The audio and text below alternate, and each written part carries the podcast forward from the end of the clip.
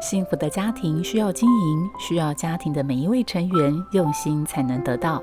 在《幸福家庭练习曲》这个节目里，我们邀请不同名人主讲，针对幸福家庭提出真知灼见，以深入浅出的方式带给听众建立幸福家庭更多的帮助。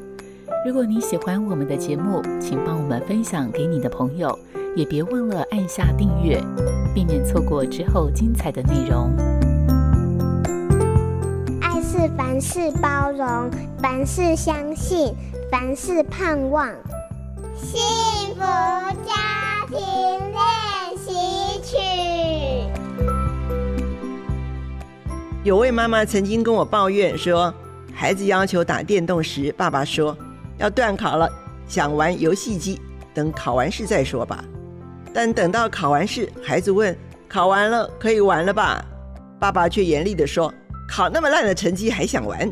孩子就找到理由生气了。说爸爸总是不守信用，这就是典型的沟通不完全，造成明定的规则漏洞百出，反而让孩子抓到把柄。教养规则除了定定要严谨详细，我们还必须了解，游戏规则是不以处罚为目的，而是以解决问题为目标。以我为例，迷糊的我丢三落四，出门常常忘记带钥匙，丈夫就耐心地叫我出门以前啊。先写下纸条，他也在门边装上放钥匙的小箱子，让我遗忘的几率减少许多。大人如此，小孩也是，光是责骂无济于事，要协助孩子解决问题才是正道。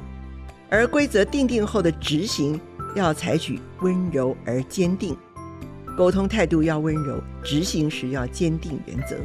所以定定规则前，还得先评估孩子的能力。如果定出高不可攀的原则，等于是对孩子做了不切实际的期待，这样的约定也可能成为无稽之谈。家人相互靠近的练习是一生的学问。我是作家廖玉慧。再次感谢你的收听，希望你听完这一集有些收获。如果你有任何建议，或是听完有什么心得，欢迎你到 Apple Podcast 留言。并给我们五颗星好评，也邀请你把这个节目分享给身边的家人朋友，一起来听我们的节目。